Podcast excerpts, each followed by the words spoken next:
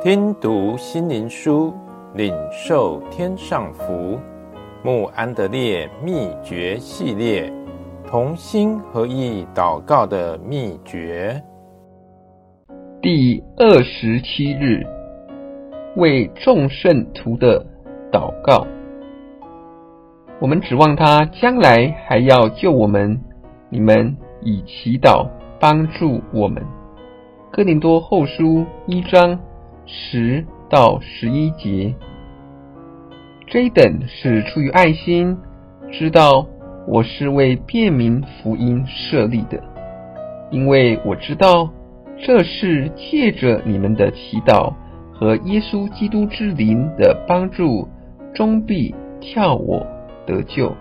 腓立比书一章十六、十九节。今天，让我们从另外一个角度来思想。普世教会的信徒，我们常祈求上帝使教会增长，祷告会兴旺。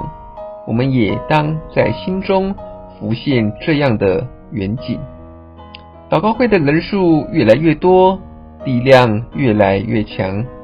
我们很自然地会想到为那些较软弱的基督徒祷告，他们与教会的关联不强。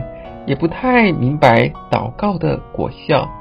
接着，我们也要为教会的同工们祷告，求上帝赐下圣灵的大能，祝福他们手中所做的圣工，使他们力上加力，恩上加恩。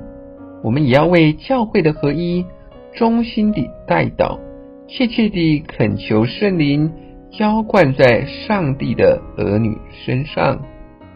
感谢上帝，渐渐有更多人明白，衷心为教会合一祷告，不但是个急切的需要，也是个无限的恩宠。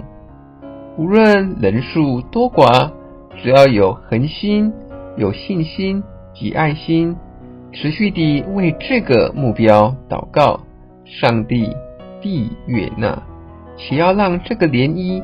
逐渐扩大，让往后祷告会的人数增多，能参与这伟大的事工，为众圣徒祷告，使他们在灵里合而为一。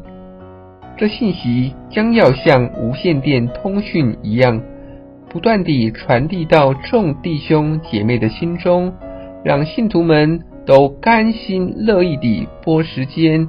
等候在上帝面前，向上帝证明他们奉献及追求成圣的决心，恳切地为教会合一不断祷告，且祈求上帝将圣灵的大能浇灌在属他的儿女身上。